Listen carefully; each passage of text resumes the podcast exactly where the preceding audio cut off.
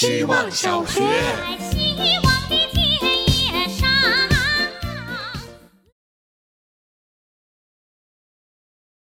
大家好，我是小西西。今天一分钟的主题是：人有时候就像皮球一样。一个月前的我，其实在有点焦虑又有点放弃的状态里。这种状态无法表达，又在短时间内不能完全消解。我想，应该也会有人像我一样会有这样的状态吧，或者至少有某一刻像过去一个月的我一样。在过去的这一个月里，我学会的方法是：如果无法求助，至少要学会自救。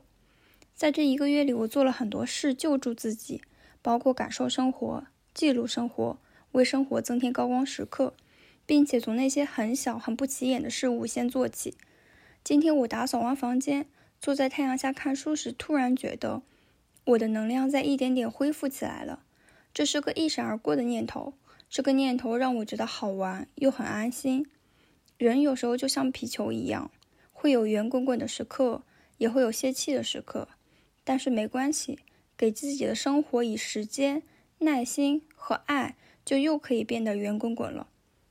我的能量在恢复了，希望你也是。希望小学，大家好，我是小指甲，这是我交的第一份额外的作业。我们美育课教室搬到了城里明清时期的建筑保护群落，一座二进的高门院子。上周六的课程是写生旧家具，比起创意类课程，呃，材料类的课程，我本来以为这会是最无聊的课，结果大大出乎我的意料。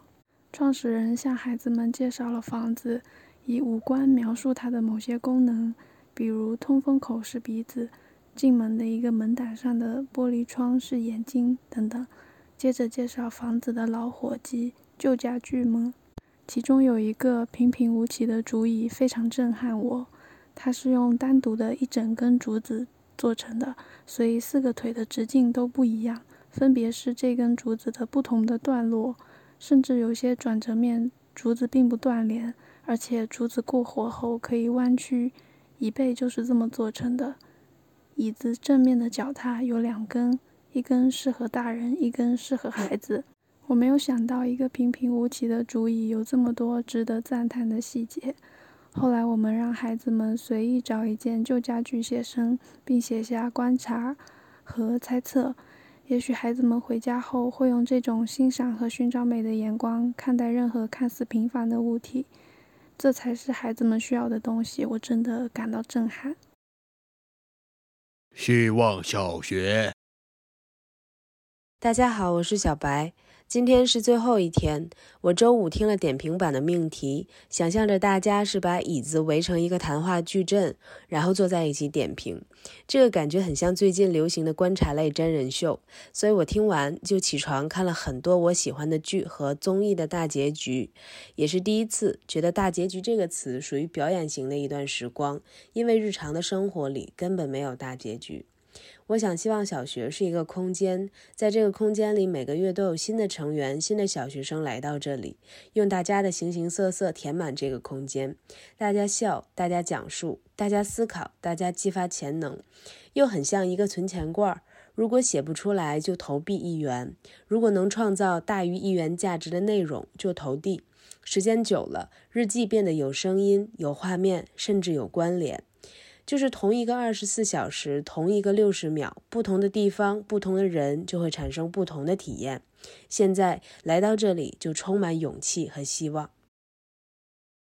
希望小学，大家好，我是小松子，今天是最后一份作业了。现在是早上，我生气的工作了一夜，很久没有这样通宵了。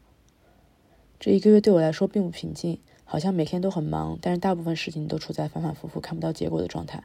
我自己也总是在焦虑和安心之间跌宕起伏。原先以为会很顺利的事情，结果不怎么顺利；原先以为搞砸了的事情，结果其实还可以。回头看看，人能够控制的事情真的很少，但越是如此，人们就越是要设计出各种机制，来让自己尽可能更多的把握各种变量中的一些常量。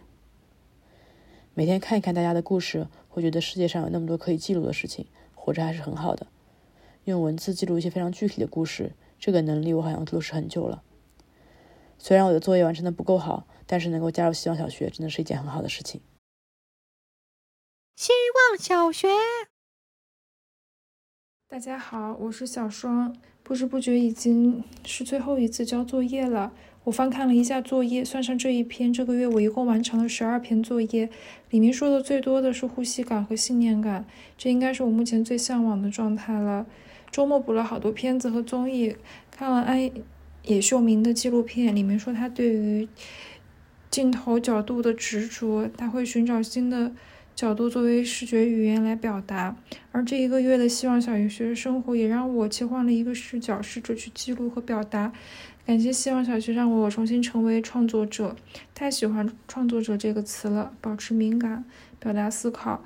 看完吐槽的最后一集，我发现留到最后的都是创作者、记者、脱口秀演员、相声演员、歌手。虽然快要毕业了，但是对于生活活的敏感和表达不会因为毕业而结束的。再见了。